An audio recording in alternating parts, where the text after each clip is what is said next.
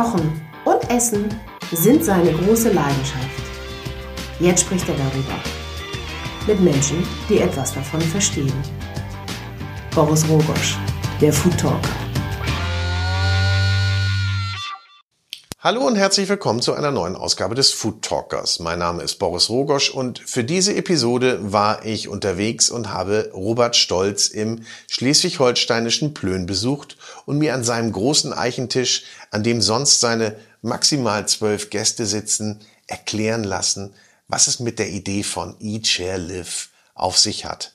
Nach langer Karriere in der Spitzengastronomie und als Sternekoch hat er nun sein ganz persönliches Konzept verwirklicht, das mit einem normalen Restaurant nicht mehr viel zu tun hat, sondern eher etwas von Küchenparty hat. Essen, teilen, leben ist das Motto und darüber sprechen wir. Kochen auf Spitzenniveau in einem privaten Rahmen, ganz nah und ganz direkt. Robert Stolz erzählt über seine Liebe zur Natur, was ihn zu seinen regionalen und saisonal ausgerichteten Gerichten inspiriert und was ihn glücklich macht und welche Botschaft er mitgeben möchte. Das erfahrt ihr gleich. Diese Folge des Food Talker Podcasts hört ihr mit freundlicher Unterstützung des Der große Restaurant und Hotel Guide. Ein Guide für Gäste, Informationen und Inspirationen für Menschen mit Stil und Geschmack. Viel Spaß beim Zuhören.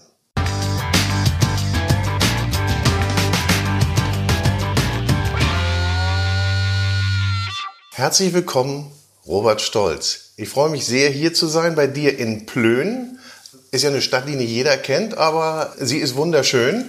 Und äh, du bist ja hier schon ein bisschen länger zu Hause. Ja, ich wohne hier seit 2003 und äh, meine Großmutter und meine Mutter kommen aus dem Nachbarort. Also ich bin schon seit der Jugend hier und irgendwie ist es meine Heimat geworden. Das heißt, du hast so ein bisschen Wurzeln hier? Ja, genau. Ich bin in Hamburg geboren, zwar dann in, in Bayern aufgewachsen, in Aschaffenburg, aber die Lehre hat auch schon wieder in Hamburg angefangen. Also der Norden ist schon meine, mein Zuhause, ja. Schleswig-Holstein. Und Thema Wurzeln, ich bleibe mal dabei. Mhm. Das hat was Erdiges, das hat was Naturverbundenes. Wenn ich an Wurzeln denke, bist du naturverbunden? Ja, sehr. Also ähm, der Garten die Felder, der Acker, das Meer, die Seen hier, das fasziniert mich sehr. Also das, das, das gibt mir auch Glück, das gibt mir Zufriedenheit, das macht mich stark eigentlich auch. Ich muss jeden Tag raus und ich muss es auch spüren. Für mich gibt es auch kein schlechtes Wetter. Ähm, raus und ähm, ich brauche diesen Regen auch und diese Wolken, die ziehen. Also Schleswig-Holstein einfach. Ja, das war schon mal ein super Plädoyer ja. für, für, deine, für deine Wahlheimat. Ähm, man wird es dir danken, der Bürgermeister wird es dir danken. Och, darum geht's mir nicht. Ich bin happy hier einfach. Auch das Meer ist toll. Ja. Ähm, wenn du sagst, du bist hier zurückgekehrt ähm, und, ähm, und hast ja hier auch dein neues Konzept seit einem Jahr laufen, Eat, Share, Live. Ist das auch dein Motto? Eat, share, live? Genau. Ist das dein Lebensmotto? Ja, besonders die, Mitte, also das Teilen, das Sharen, ähm, die Freude an, an gemeinsamem Kochen, an einem gemeinsamen Abend einfach teilen. Also es, es geht gar nicht so sehr um das Essen auch, sondern um die Zeit, die man zusammen verbringt. Einfach glücklich sein, miteinander sprechen, sich kennenlernen man ist schnell per Du, man ist ganz intim in diesem kleinen Rahmen und dann gibt's einfach leckeres Essen, was aus der Gegend kommt und, so einen kleinen Dreh kriegt von mir. Und das passiert natürlich hier. Ich habe das ja kürzlich erleben dürfen. Ähm, ein Raum oder zwei Räume, Küche und Esszimmer gehen ineinander über. Ein Tisch, ja. zwölf Gäste. Genau. Das ist sehr nah. Ja. Äh, da bist du quasi ähm, ja, es ist mein Wohnzimmer, ja, oder mein Esszimmer, meine private Küche. Also es ist wirklich eine private Küche mit Bücherregalen und mit, mit äh, Wohnaccessoires. Und das ist mir wichtig, dass diese, diese Reduziertheit, diese Schlichtheit, die dieser Raum hat und diese Farben, diese nordischen Farben, aber trotzdem muss es auch ja, eine Gemütlichkeit haben, eine Wohlfühlatmosphäre. Und diese, dieser Spagat, ich höre das immer von den Gästen, das scheint irgendwie zu klappen. Das hat geklappt, also kann ich zumindest für mich Danke. behaupten. Wir hatten ja auch eine, eine bunte Runde. Ja. Ähm, aber man muss ja erstmal, man muss dich ja erstmal finden. Ja. Man muss, das ist ja, hier steht ja nicht groß dran, Robert Stolz am. Nö, es gibt halt den Klingelknopf ähm, bei mir. Ähm, man muss schon wissen, dass hier das versteckte Wohnzimmerrestaurant ist. Äh, man findet mich natürlich im Netz und damit kommuniziere ich auch am meisten, natürlich über die Homepage, Instagram, Facebook, aber auch viele Artikel, ein paar Fernsehsendungen. Also man kann mich schon finden.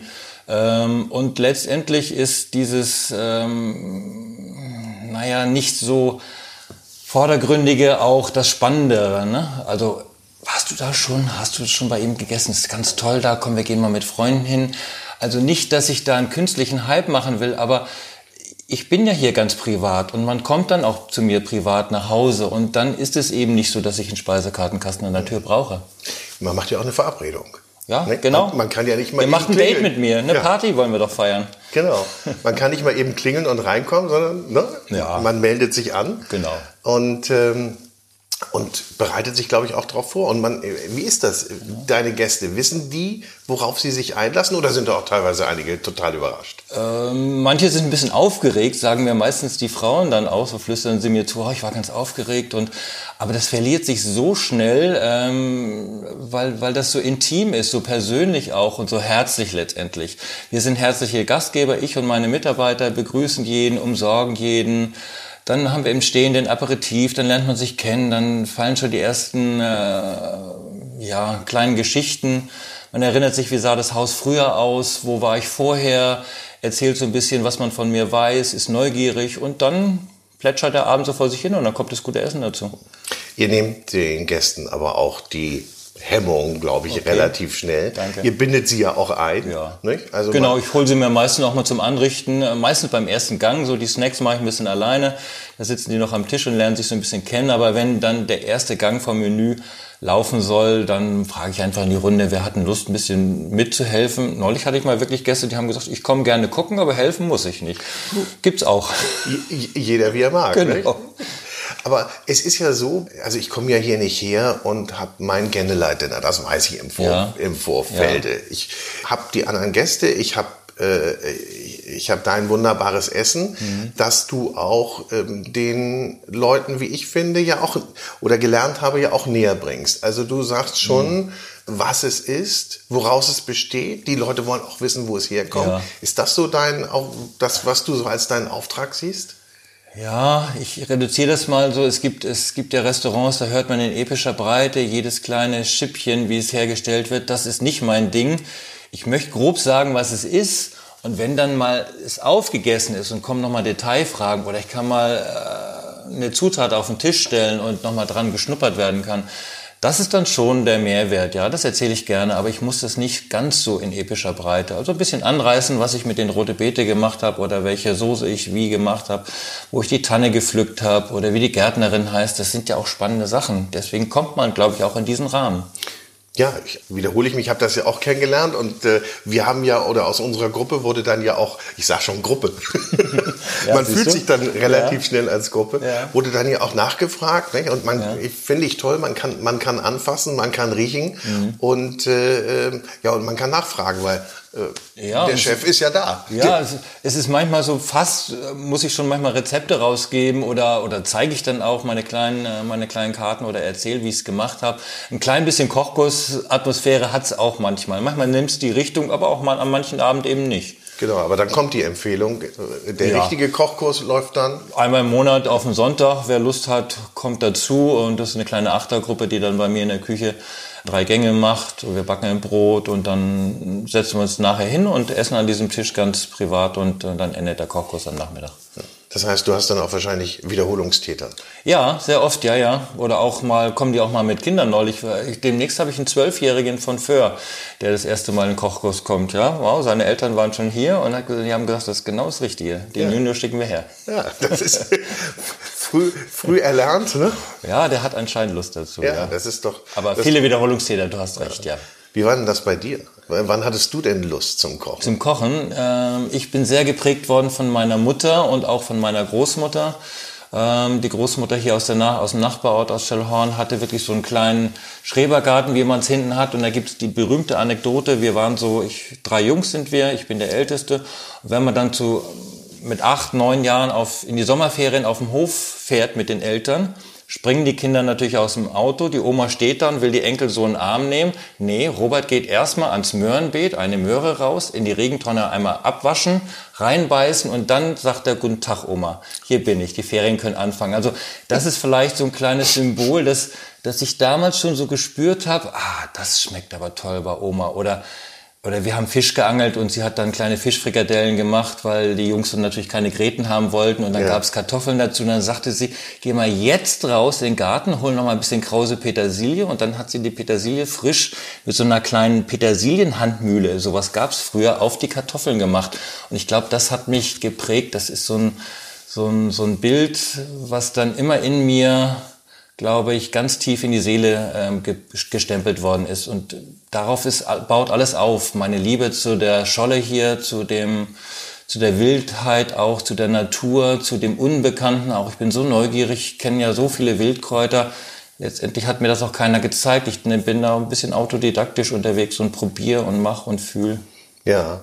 Aber das, diese Liebe dann zum Produkt, beziehungsweise über die Oma, ähm, da rangeführt zu werden und dann den Beruf zu wählen, das ist aber noch ein Schritt. Ja, ich wollte ursprünglich Hotelbetriebswirt äh, machen ähm, oder ähm, studieren in der Schweiz. Ähm, das war so mit meinen Eltern so ein bisschen verabredet. Ähm, und habe aber dafür eine Kochlehre gemacht. Da braucht man erstmal eine Grundlagenlehre, dann geht man ein bisschen durch die Welt und dann kann man auf die Hotelfachschule gehen. Und die Kochlehre habe ich in Hamburg gemacht, habe dann ein bisschen Deutschland ähm, erlebt, äh, Norden, Süden, Westen, alles Mögliche. Und als es dann soweit war, fragte mein Vater nochmal, was ist denn jetzt mit, mit Lausanne? Ja. Willst du nicht auf die Schule? Und da war ich echt am Überlegen und dann waren meine Brüder auch am Tisch, alle Familie war da und habe gesagt, was soll ich denn machen? Soll ich weiter kochen, nur kochen in Anführungszeichen oder soll ich Hotelbetriebswirt werden? Danach wird man nie wieder kochen, ne? Dann gehst du ins mhm. F&B, ins Bankettbüro und so weiter. Und dann haben meine, meine Bankerfamilie, ich komme aus einer Bankerfamilie, haben die einen, einen Managersatz gesagt, der ist so simpel, aber der ist auch so gut. Fördere deine Stärken. Mhm. Dann habe ich eine Nacht über nachgedacht, was sind meine Stärken? Und aus heutiger Sicht habe ich die richtige Entscheidung getroffen. Ich bin Koch geblieben, habe dann noch die Meisterschule noch oben drauf gemacht und habe irgendwann in die Selbstständigkeit gewechselt. Es war die richtige Entscheidung, nicht den Betriebswirt zu machen, sondern das Kochen macht mich glücklich. Aber du bist dann natürlich Koch geblieben, klar, aber auch Unternehmer. Weil ich meine, ja, ne, wenn, wenn du selbstständig wirst oder bist, dann ja. äh, hast du da natürlich auch schon einiges, einiges mehr an der Backe als nur die Küche. Klar, also die Meisterschule hat nochmal einen ordentlichen Schub gebracht, auch so äh, was wird die Wirtschaftszahlen angeht. Und dann habe ich in einem kleinen Ort Fiefbergen bei Schönberg, das liegt hier in der Nähe von Kiel an der Ostsee, ähm, die erste kleine Selbstständigkeit gehabt mit meiner Frau. Da waren wir acht Jahre, konnten wir ein Restaurant, in dem wir vorher angestellt waren, konnten wir dann mieten. Und da war sozusagen ohne, ohne Hotelzimmer, da war mit 25 Sitzplätzen, das war so klein, überschaubar und da hat man die ersten betriebswirtschaftlichen Erfahrungen gemacht wir beide zusammen. Und dann haben wir uns nach einem größeren Eigentum umgeguckt und letztendlich haben wir dann das Pastorat hier in Plön angeboten bekommen und ähm, dann die Finanzierung hinbekommen und es gekauft und umgebaut. Und das war dann ja also der Ort, in dem wir hier jetzt sind, wo ja. auch der Tisch steht. Mhm. Ähm, das war dann auch das Restaurant mal und, genau. äh, und das war aber ein anderes Konzept. Was, oder wie? Es war normal, also ein, ein normales, es war unser Restaurant erstmal, Hotel und Restaurant Stolz. Also wir hatten auch Hotelzimmer dann in diesem Haus, fünf Stück oben drüber im ersten Stock. Und hier unten in drei äh, Räumen aus diesem alten ähm, Pfarrhaus praktisch unser Restaurant gebaut mit zwei Schiebetüren, sodass man ein bisschen spielen konnte und mit maximal 50 Gästen. Wenn der Gastkoch da war, waren es immer 50 Gäste, sonst haben wir so bei 30, 33 ähm, à la carte bekocht. Und da habe ich angefangen hier zu kochen und dann ähm, mit meiner Art, die sich immer mehr verfestigt hatte, mit meinem Daumenabdruck, meinen, meinen Weg zu finden, auch die Gegend noch intensiver zu erobern, kennenzulernen, ich bin da immer, wenn ich, wenn ich von irgendeinem Landwirt, von irgendeinem Gärtner höre, dann fahre ich sofort hin. Ich rufe den nicht an. Das ist nicht der erste. Also ich mache vielleicht einen, einen Kennenlerntag aus ne? oder einen, einen Termin aus. Aber ich fahre auf jeden Fall hin. Ich will mit denen einmal über den Acker gehen. Ich will gucken, was düngen die, welche Pflanzen haben die.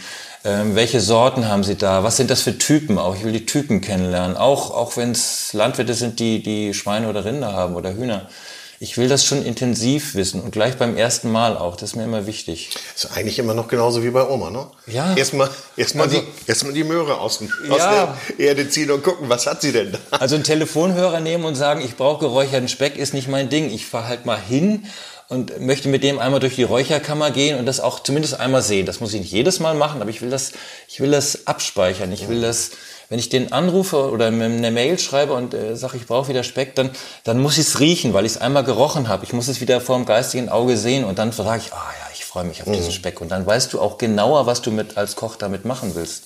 Finde ich übrigens sehr toll. Bei dem Essen ähm, wird natürlich nicht nur, oder erzählst du natürlich nicht nur, was es ist mhm. und wie es zubereitet ist, wenn man denn nachfragt, ähm, sondern auch, wo es herkommt. Ja. Und da klingt es so, dass das wirklich handausgewählte Produzenten sind. Das Wort ist ja immer so ein bisschen, ja. Ne, oder? Ich sag gerne Bauern, Gärtner, Bauern, Fischer, Gärtner, Landwirte. Ne? Wann, wann hast du das denn so rausentwickelt? Weil du konntest es wahrscheinlich nicht immer an allen Orten, in denen du gearbeitet hast, so praktizieren. Nein.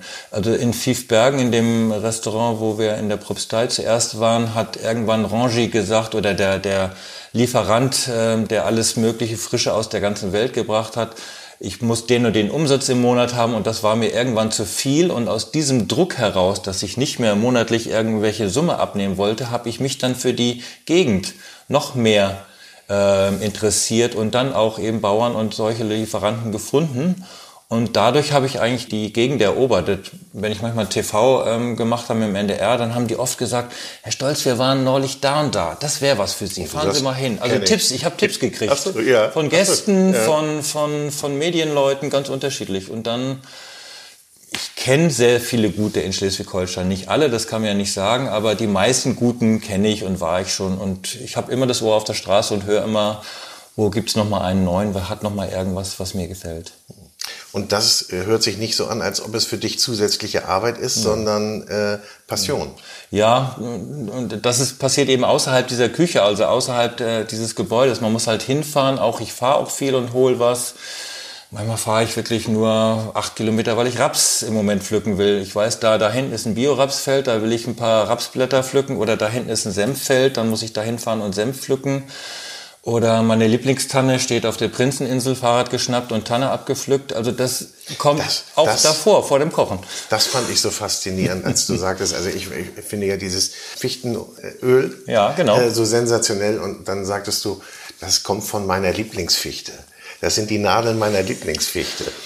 Ja, ich habe halt diese eine mal ausprobiert und die gefällt mir. Ich habe neulich auch mal mit Douglasienöl gemacht. Das war nicht so schön. Die habe ich dann, die Douglasia habe ich dann eher für eine Limo genommen, die ich neulich mal als Aperitif gemacht habe. Aber ich kenne schon genau so die Ecken, wo der Sauerampfer ist, wo die Lindenblätter am besten sind oder wo der Waldklee steht. Also klar, ich kenne diese ganzen Flecken hier und deswegen, das erdet mich noch mehr. Und jetzt, wo ich zurückgekommen bin, ich war ein paar Jahre in Hamburg, ist das noch mehr ein Zuhausegefühl auch. Das Haus ist jetzt mein Zuhause, der Ort, aber auch der Wald, die Natur, die Seen. Klingt immer so groß, wenn man dann fragt, aber ich frage es trotzdem. Ist denn das, äh, was du jetzt hier machst äh, mit dem Konzept Eat, Share, Live, so die Konsequenz deiner Laufbahn? Ja, ja, ist es jetzt. Ich bin über 50 und das ist jetzt nochmal auf den Leib geschneidert. Das trifft es wirklich, weil diese Küche, dieses Haus haben wir jetzt so gebaut, wie es wirklich wunderschön ist, wie es genau passt. Die Küche ist wirklich alles in dieser Adlerspannbreite, alles in der Hand Nähe ähm, perfekt. Ich würde heute kein Gerät irgendwo anders hinstellen. Es steht alles genau da, wie ich es mir gedacht habe und das macht mich jeden Tag mega glücklich. Ich könnte nachmittags schreien vor Glück, wie gut es mir geht. Und dann kommen abends so liebe nette Gäste, so wie ihr und eure Truppe und äh, Party. Mehr kann man ja eigentlich nicht wollen, nicht? Und wenn es Im sich Moment dann, ist es so. wenn es, sich dann, wenn es sich dann überträgt auf die Gäste ja. und dann wieder die Rückkopplung gibt, ich meine, ja. dann äh, hast du das gefunden oder das ja. geschaffen, was, du, was du wahrscheinlich schon immer geahnt hast und dann aber auch wirklich umgesetzt hast. Aber wahrscheinlich muss das auch reifen. Ja, ich wusste gar nicht, dass es diesen Kosmos auch gibt, auch. Ähm, er hat sich dann durch das Lebensumstände so ergeben, dass das Haus in unserem Besitz ist, dass wir es umbauen konnten auch. Und auch diese Work-Life-Balance von der berühmten, dass ich wirklich den Mut habe, auch nur drei Tage aufzumachen. Das ist wirtschaftlich natürlich anspruchsvoll, dass man auch davon leben kann. Dann kommt noch der Kochkurs, ein bisschen Kultur dazu. Also drei, vier Tage in der Woche ist hier eben Betrieb. Man kann mich auch mal so buchen. Da kommen also auch ein paar Partys außer der Reihe rein. Also es ist schon ordentlich was zu tun. Das merke ich auch. Ich werde außer Haus gebucht oder bin als Gastkoch unterwegs. Also das Leben ist ja nicht nur an diesem Tisch hier, sondern mein Gastronomieleben ist ja bunt. Aber muss man dafür Mut aufbringen, zu sagen, kann das ja sagen, du warst ja vorher im, im Vierjahreszeiten, ja. hast dort den Grill geleitet mhm. und hast da ja, gute Erfahrungen gemacht. Es waren spannende drei Jahre mit 14, 15 Köchen in der Küche. Ähm, da gibt es ja drei, vier Küchen auch im Haus, ein großes traditionelles Haus mit einem hohen Anspruch und sieben Tage auf, immer auf, mittags, abends. Es muss funktionieren, wenn du nicht da bist. Das ist die größte Challenge überhaupt. Ne? Also die, die das Team so justieren, dass das auch perfekt klappt, wenn du nicht da bist, die Rezepte festzurren, die Würzung, das Feintuning. Das sind andere Herausforderungen gewesen und das war spannende Zeit, klar. Ich lerne aus jeder Zeit. Worauf ich hinaus wollte, da bist du ja in der, ja sagen wir mal, in der gesicherten Position, mhm. more or less. Ähm, aber dann diesen Schritt zu machen, das meinte ich mit Mut. Äh, braucht man da Mut? Weil das Konzept ist ja wahrscheinlich erst gereift. Ja, es ist, ich habe es ein Dreivierteljahr vorher ähm, erdacht, konzeptioniert, festgezurrt, hier in das, in das ganze Haus mit eingebunden, auch mit meinen Brüdern gesprochen. Wir haben zusammen das Haus umgebaut ähm, und dann hier auch letztendlich so verwirklicht. Und es war am ersten Tag noch nicht so perfekt, wie es jetzt heute nach 10, 11 Monaten ist. Klar, es wird immer runder, noch ausgefeilter, schöner äh, an, an vielen Ecken. Ähm, ich bin mordsicher, meine Mitarbeiterinnen und Mitarbeiter sind perfekt eingearbeitet und trotzdem ist es alles menschlich. Wir wollen nicht so diesen, wir wollen einfach eine lockere, schöne Atmosphäre machen, obwohl wir genau wissen, was wir tun auch. Aber es muss easy living sein. Und es war ein Mut natürlich, es war ein mutiger Schritt. Klar, Selbstständigkeit ist immer mutig. Man weiß nie, kommen auch die Gäste, wie ich es geplant habe. klar habe ich einen Wirtschaftsplan aufgestellt. Tritt das auch alles so ein? Jetzt habe ich das Glück, dass uns das Haus gehört hier. Ähm, ich kann aus einer, aus einer komfortablen Situation hier raus loslegen und das scheint zu klappen. Nun bestellt man ja seinen Platz bzw. bucht ihn per mhm. Ticket im Voraus, was ja hm, schon äh, ich will jetzt nicht sagen Schule macht, aber was eben schon an einigen Orten praktiziert wird. Ja. War das für dich so ein Wagnis, wo du gesagt hast, hm, wie läuft das eigentlich? Kommt das eigentlich? Bestellen die denn wirklich auch? Ja, das war eine spannende Zeit, so die ersten Monate, ja. Ähm, ich war noch mit dem, mit dem System noch nicht so ganz ähm, vertraut und viele waren natürlich unsicher, geht das nur darüber, kann ich den aber auch anrufen oder eine Mail schicken? Ähm, Dahinter steckt natürlich der, der Sinn, dass man alle Plätze, die hier auch gebucht sind für den Abend, äh, also maximal zwölf, dass die auch wirklich alle kommen. Ne? Dass also äh, Plätze nicht leer bleiben. Das ist zu schade. Ähm, das lohnt sich dann wirtschaftlich nicht, wenn das dann äh, drei, vier, fünf Leute nicht kommen, weil sie vielleicht sagen, uff, ja, irgendein Grund ist dazwischen gekommen. Und das steckt eigentlich dahinter, wobei ich das heute relativ locker handhabe, wenn ich jemand sehr gut kenne, wenn es ein Stammgast ist, reicht auch manchmal ein Anruf oder wenn es ein Oldie ist, der sich mit dem Internet noch nicht so auskennt, dann kann er mich auch mal anrufen oder eine Mail schreiben. Dann gehen wir auch den kleinen kurzen Weg. Aber ein Ticket mit drei Euro Gebühr obendrauf oder 4,50 Euro ähm, ist ja auch machbar, finde ich. Ne? Mm, mm, klar.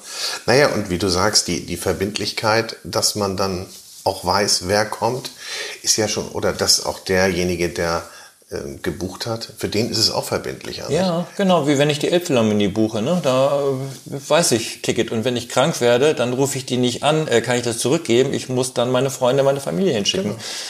Naja, und es ist ja ein Event, nicht? Also man, Sehe ich auch ist, so, ja. Es, es, ist ja vergleichbar. Ähm, ja. Äh, und ähm, ich will jetzt nicht sagen, das ist hier eine große Show, die abgezogen wird, aber es ist, es ist ein Event, ja, und, ja. und, äh, und man ist als Gast äh, eben auch ein bisschen Teil des Ganzen. Oder genau. wie du gerade sagtest, wenn man möchte, äh, kann man eben mitmachen oder manchmal ja auch unaufgefordert. Ja. wird, man, wird man reingebeten. Dafür muss man ja auch Gespür haben. Man muss ja auch Gespür haben, ähm, mit wem man wie umgeht. Nun ja. warst du natürlich meist in deiner Karriere in der Küche mhm. Ähm, und nicht draußen beim beim Gast. Ja, jetzt bin ich so ein bisschen auch äh, Küchenchef, Entertainer, Serviceleitung, also alles. Man muss natürlich die Leute unterhalten, man muss ein Gespür dafür entwickeln, wer ist ein bisschen ruhiger, wer braucht weniger, wer braucht mehr Aufmerksamkeit. wie überhaupt der ganze Tisch tickt, wie so die Gruppendynamik ist. Das, das habe ich aber auch schon viele Jahre durch, durch meine 30 Kochkurse im Jahr habe ich auch gemacht. Dadurch kriegst du auch ein Gefühl, wie, wie ticken die mhm. Leute, wie ängstlich sind sie, wie vorsichtig sind sie, wie unsicher sind sie, wie wenig wissen sie von Essen, wie viel wissen sie von Essen. Also die ganze Bandbreite, ich habe schon Erfahrung. Und auch in meinem Restaurant, als es das Restaurant Stolz hier noch gab, haben wir die letzten äh, drei Jahre immer alle Köche das Essen serviert. Also wir waren oft am Gast ne, und haben wirklich das hingestellt, erzählt, was wir da gesammelt haben, welches Kräuterchen und so. Also das war schon ein bisschen eingeübt, das war jetzt nicht ganz das Neuland dass ich natürlich auch den Wein machen muss und die Kasse, also alles, One-Man-Show. Ne? Klar habe ich noch Mitarbeiter, aber die unterstützen mich auch toll. Aber das war so ein bisschen am Anfang, da war ich ein bisschen nervös. Also mit Kasse auch noch so und hast du alles gebongt und wer war der und da musst du die Namen genau. Da musst du den kompletten Überblick behalten. Ja, ja, es ist ja nicht Tisch 1 und Tisch 10, sondern die sitzen alle an einem Tisch. Also du musst dir schon genau merken. Und wenn die Ehepaare nicht nebeneinander sitzen, sondern noch diagonal gegenüber sitzen, da musst du schon genau hingucken, wer welchen Wein noch auf der. Man will ja nicht rund um den Tisch gehen und sagen, wie war das noch? also, ja. Aber Herausforderungen müssen ja auch sein. Ja, also ich, auch. ich, glaube, wenn das alles immer so bequem wäre, ja. dann würde man auch nicht äh, weiter daran wachsen. Ja, letztendlich ist es menschlich auch mal zu fragen, sag mal, stimmt das, hattet ihr zwei Rotweine oder waren es drei? Ja, so what. Ich fragte vorhin, ist das jetzt so die Essenz deines Schaffens, äh, was jetzt hier ist? Und du sagst, ja, das hast du äh, so konzipiert, genau mit dem, mit dem, was du eben mitgenommen hast und was mhm. du dir vorstellst. Ist das so eine, weiß ist das so eine Endstation jetzt? Eine Endstation nicht im negativen Sinne, sondern im positiven. Ich bin angekommen und ja, das, genau. da bleibe ich. Ja, ich werde hier nicht mehr rausgehen. Es sei denn, irgendein Schicksalsschlag kommt dazu, Krankheit oder was mhm. weiß ich. Ne? Also ähm, aber das ist das, was ich machen will. Und ich hab, bin jetzt ein Jahr dabei und habe jeden Tag mega Spaß. Wenn ich schon mit meiner, mit meiner Beute, also mit meinen Karotten, mit meinem Fleisch, mit meinem Fisch in die Küche komme, dann bin ich immer schon happy. Und dann äh, bisschen Musik an, meinen grünen Tee und dann fange ich an, die sechs Bälle gleichzeitig in der Luft zu haben und äh, die Vorbereitung zu machen und dann ist auch das Schönste so, vielleicht kann ich mal so ein bisschen hinter die Kulissenblick äh, sagen, um sieben kommen die Gäste und um sechs ist so meine Deadline, da würde ich sagen, bis dahin muss Mise en place fertig sein. Und dann mache ich sauber, dann wird ganz laut Musik gemacht, meistens so in der Dauerschleife ein Lied, das, das tagesabhängig. Jetzt, das wollen wir jetzt mal hören, was Irgend, das denn wohl sein kann. Ja, was weiß ich. Neulich war es mal Hero von Bowie, aber in der Getter-Version, also richtig mal so ja. bisschen was. Es kann aber auch mal aus, aus dem Film sein oder irgendein aktuelles Popsong. Das ist ganz unterschiedlich. Aber irgendwas, auf was ich gerade stehe und dann äh, ein bisschen, äh, dann räume ich alles weg, mache schön sauber. Ich mache wirklich alles sauber, die ganzen Schränke, alles und räume dann alles wieder hin. Der Tisch ist schon da. Dann hole ich die Säfte hoch, dann kommen meine Mitarbeiter und dann wird die Schürze angezogen und dann ist nur noch Party am Abend. Und dann ist einfach nur noch, dann ist richtig pures Glück, wenn die Gäste auch kommen. Also es sieht auch wirklich, muss man sagen, es sieht wirklich top vorbereitet aus. Natürlich habe ich nichts anderes erwartet. Und ich, wo, äh, was ich beobachtet habe, die, äh, die weiblichen Gäste mhm. waren auch unglaublich begeistert, wie schnell die Küche wieder sauber sein kann. Hör ich jeden Abend, ja. Wenn ein Mann kocht, man sollte man annehmen natürlich, aber man guckt natürlich selten hinter die Kulissen und ich glaube, das ist gerade mhm. das Besondere. Ja. Ähm, und das gehört ja auch dazu. Du könntest ja hier nichts vollstehen haben. Äh, Nein. Hat man ja sowieso nicht in der Profiküche. Nein, also wir haben zwei herkömmliche normale Geschirrspülmaschinen, also nicht diese Profimaschinen, die in zwei Minuten alles sauber machen, sondern die läuft auch eine Stunde, aber die bestücken wir regelmäßig und ähm, ja, nach dem Gang, wenn wir einen geschickt haben, dann wird das verräumt, dann ist der nächste Gang am Start, dann bereiten wir das zu und so. Jeder hat so sein kleines Rädchen gefunden, was er dann macht. Oh. Der eine kümmert sich um den Tisch mit Wasser und Getränken, der andere deckt nach, der andere wäscht mal ab. Ich bin am Vorbereiten schon wieder. Sieht auch nicht aufgeregt aus.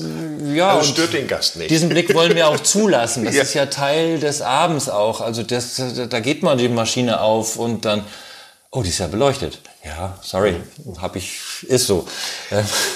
Ja.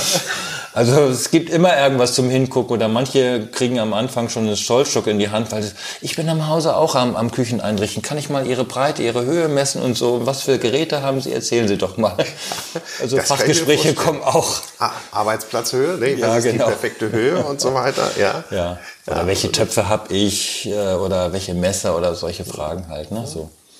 Nun haben wir eben schon über Regionalität gesprochen. Mhm. Das ist etwas, was du, was du absolut lebst. Ja. Natürlich auch Saisonalität. Mhm. Deine Karte ändert sich häufig? Nach dem Input der Natur, sage ich immer. Ich werde oft gefragt, wie oft machen Sie dieses Menü, wann kommt ein neues? Eigentlich sagen mir die, die Bauern, die, die Landwirte, letztendlich die Natur, die Pflaume ist zu Ende, jetzt kommt der Apfel, die Birne, übermorgen ist die Quitte fertig oder der Fischer sagt, ruft mich an, ich habe eine wilde Seeforelle gefangen. Der Urtel von der Nordsee sagt, du, die Krabben gehen im Moment ab mit dem Preis, das lass mal die Finger, aber ich habe ein paar tolle Tintenfische für dich. Also der Input kommt von außen. Ich bin kein Küchenchef, der sagt, die neue Winterkarte müssen die sechs Sachen drauf, sondern ich guck, was was da ist. Letztendlich, wenn ihr Samstag auf den Markt geht, macht ihr das doch auch.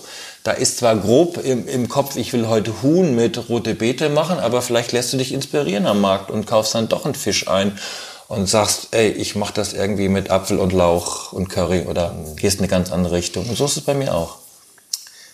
Glaubst du, dass du da ähm, so, ja, so einen Auftrag hast, das auch äh, an deine Gäste zu übermitteln? Weil ich glaube, dieses Thema Regionalität, Saisonalität, ja, das machen wir natürlich, äh, wir Konsumenten, mhm. sage ich jetzt mal, wenn mhm. wir auf den Markt gehen, aber so konsequent auch nicht.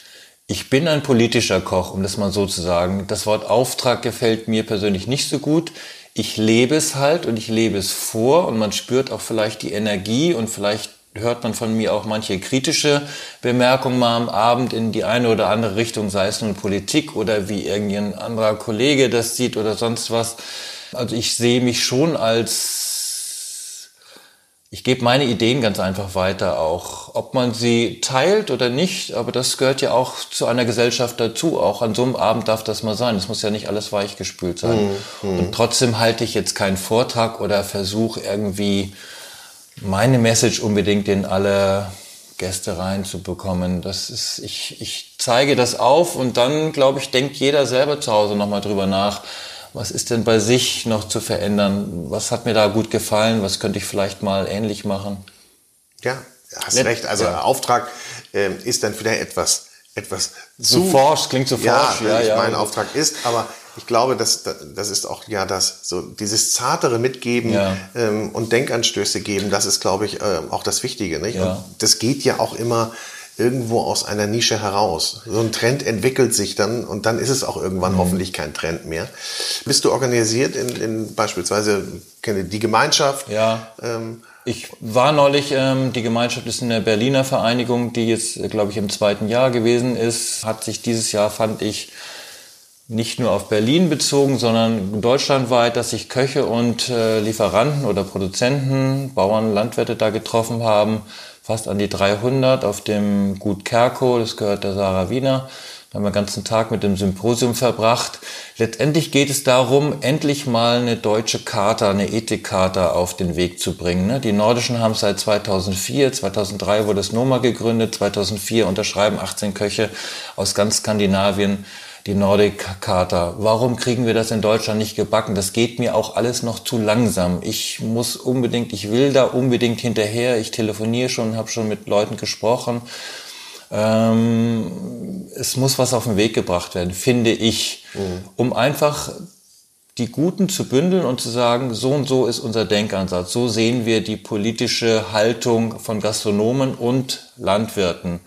Das muss ein Signal setzen das kann dann in die Gesellschaft reinsickern, muss es nicht, aber es, es darf gerne diskutiert werden, auch in vielen Familien, in vielen Restaurants, bei vielen Kollegen, auch deutschlandweit. Und ich finde, es muss endlich mal vorwärts gehen. Also mir ist das alles zu zäh im Moment. Ich versuche da meine Beziehung, ähm, ja, und wahrscheinlich ist auch die, die nordische Karte da auch ein Vorbild. Nicht? Du bist ja, ja, du bist da ja auch sehr bewandert. Also du bist ein Fan der ja. nordischen Küche natürlich und das merkt man ja auch okay. in deiner Küche.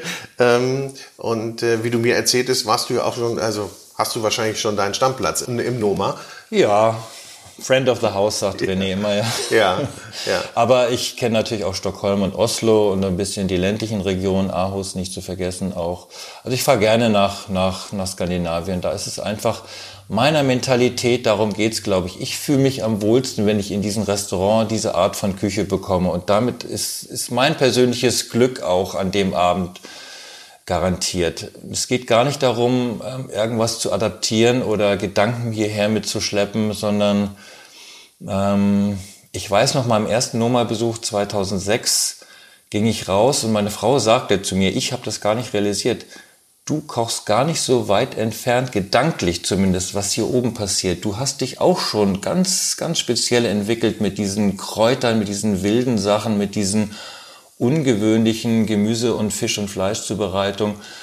Das will ich gar nicht sein, aber es letztendlich signalisiert es, Robert Stolz hat sich irgendwann vor 10, 12 Jahren mal auf seinen eigenen Weg gemacht ähm, mhm. und da bin ich und den gehe ich weiter und deswegen vielleicht nochmal zu dem Punkt, dass ich hier nicht aufhören werde, sondern ich habe ja hier mein, mein Zuhause geschaffen und hier gehe ich den Weg jetzt weiter und mal gucken, was da noch kommt, wird doch spannend.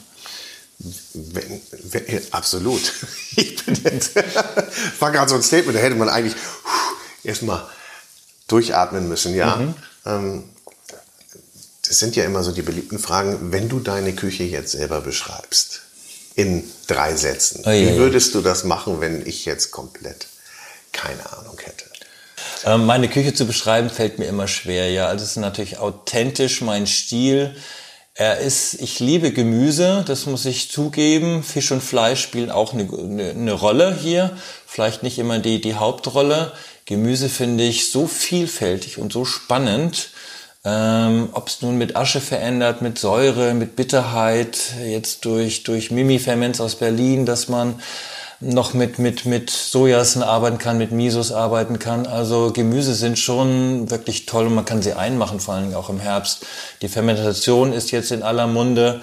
Da bin ich noch ein bisschen skeptisch, ob das so sehr auch zu mir passt. Manchmal finde ich, muss man auch irgendwas nicht fermentieren. Ich weiß nicht, ob man Spargel fermentieren muss und den dann im Dezember servieren muss. Mhm. Leuchtet mir nicht persönlich nicht ein. Dann rocke ich den doch lieber die acht Wochen, zehn Wochen, wenn es ihn gibt und dann lasse ich ihn auch mal ruhen.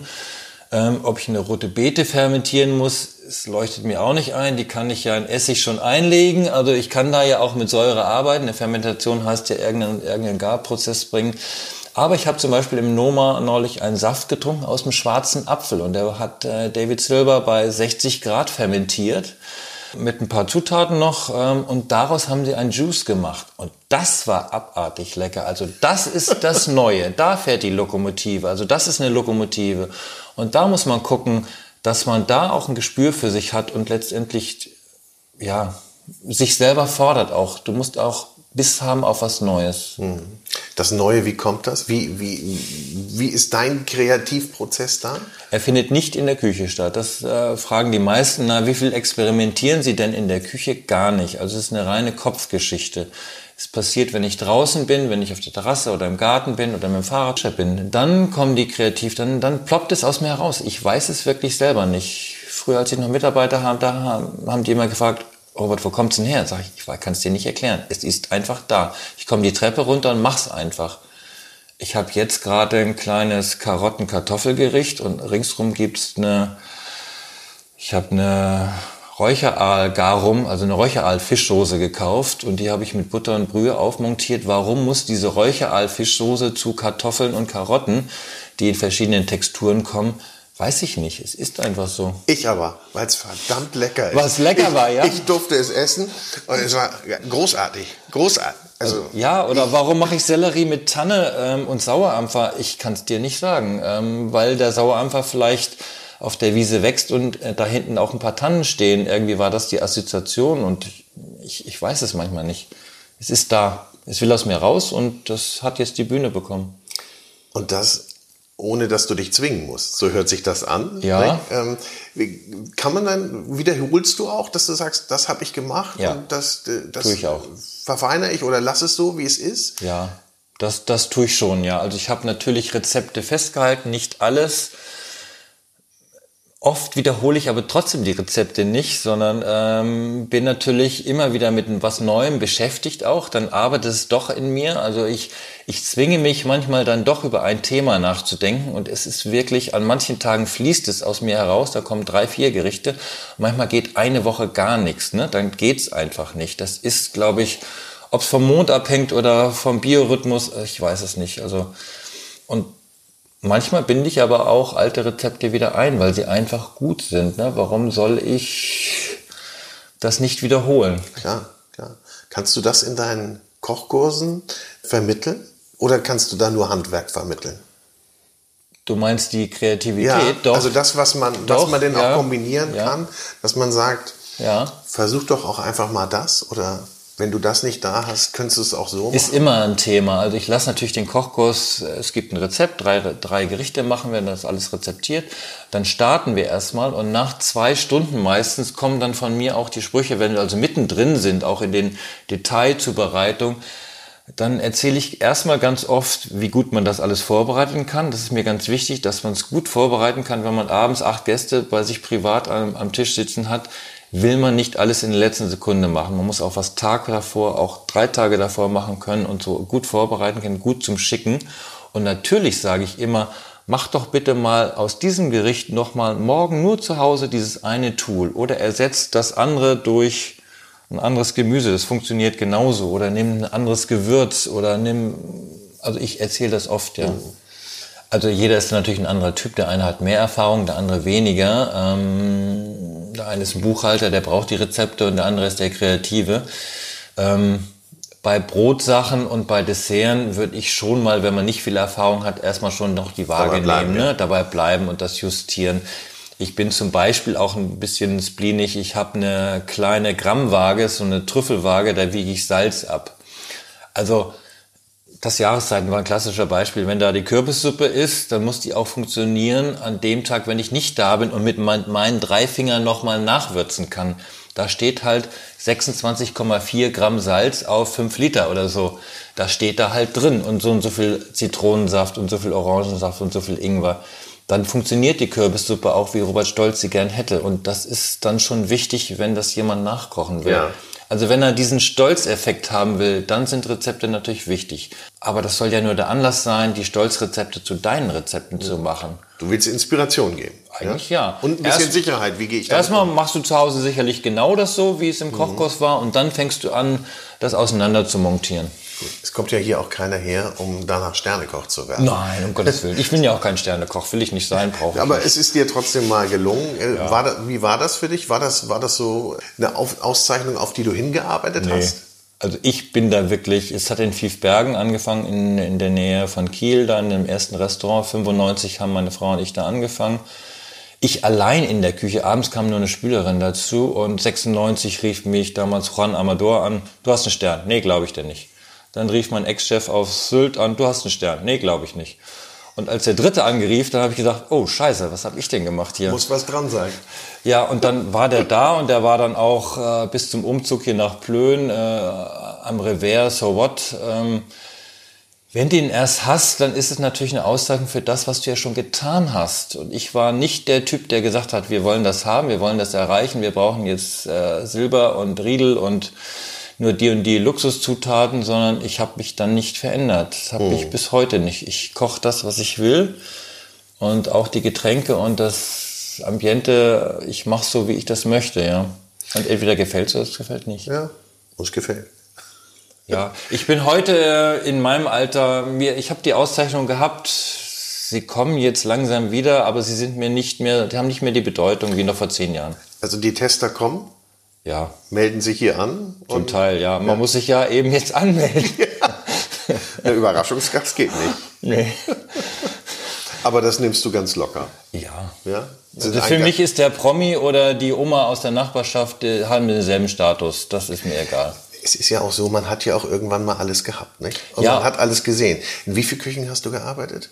Kannst du das sagen? Ich bin in meinem Leben so ungefähr zwölfmal umgezogen, also zwölf Küchen habe ich schon so erlebt, so zehn, zwölf Küchen, ja. Ja, unterschiedlichster Couleur Ja. an unterschiedlichsten Orten. Du sagtest gerade Sylt. Ja. Äh, ja, also man, Sylt und auch Usedom haben wir mal kurz nach der Wende probiert. Das war ein bisschen sehr früh für sehr gutes Ja. Essen, aber auch ähm, das Süddeutsche erlebt, Stern oder nicht Stern, alles Mögliche habe ich gemacht, ja. aber die Konsequenz und Essenz ist hier Ja. in Plön, Ichelev ist sie jetzt, ja. Ichele, neben der Kirche am Markt Genau. 24. wie gesagt, man muss die Klingel, äh, man sieht kein großes Schild, Nein. man muss klingeln. Du musst im Prinzip die Homepage vorher besuchen. Und man muss vorher auf die Homepage, die übrigens sehr gut gelungen ist. Also das, da bist Danke. du ja, muss ich sagen, wirklich auch sehr aktiv. Nicht? Social Media ja. Äh, und, und im, im Web muss man, glaube ich, auch sein. Nicht? Ja, ich habe plötzlich auch ähm, 30, 35-Jährige und, und recht oft und auch Wiederholungstäter auch, ähm, bin manchmal auf so einer Speaker-Launch auch und stelle mein Konzept vor, vor jungen Leuten. Also das muss andere Wege gehen und geht andere Wege inzwischen. Also Facebook und Instagram sind wirklich wichtig, dass alle zwei Tage auch äh, was und es ist passiert auch hier jeden Tag was. Also es ist immer auch was zu fotografieren und reinzustellen. Naja, aber viele nehmen das halt nicht mehr mit und sagen, da bin ich nicht mehr dabei. Aber es macht ja gar keine Arbeit, das geht doch nebenbei. Nee, genau.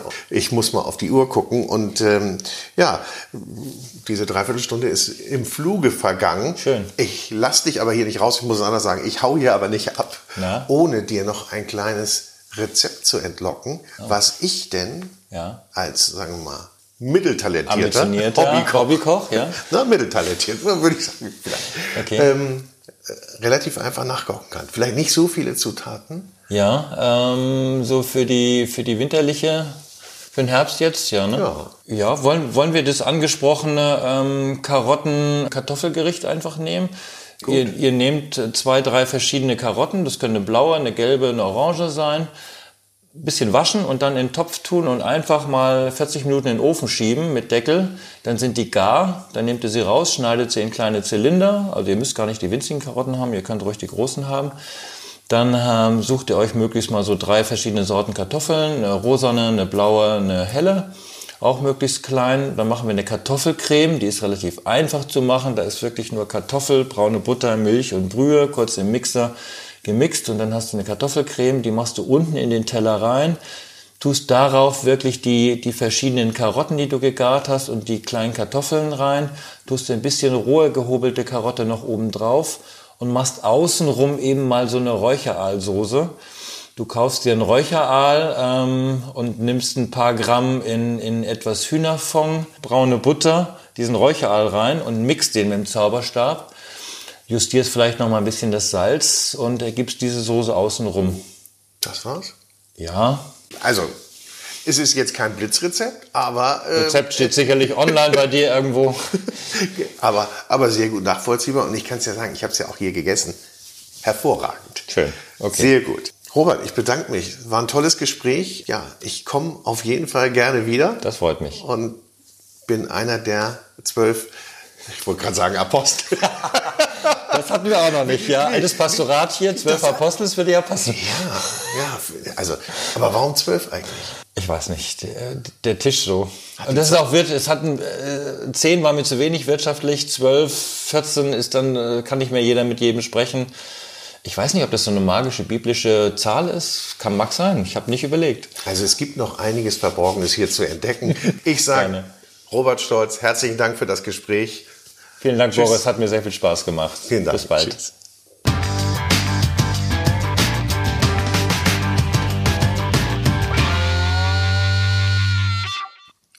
Diese Food Talker Episode hörtet ihr mit freundlicher Unterstützung unseres neuen Kooperationspartners, der große Restaurant- und Hotelguide.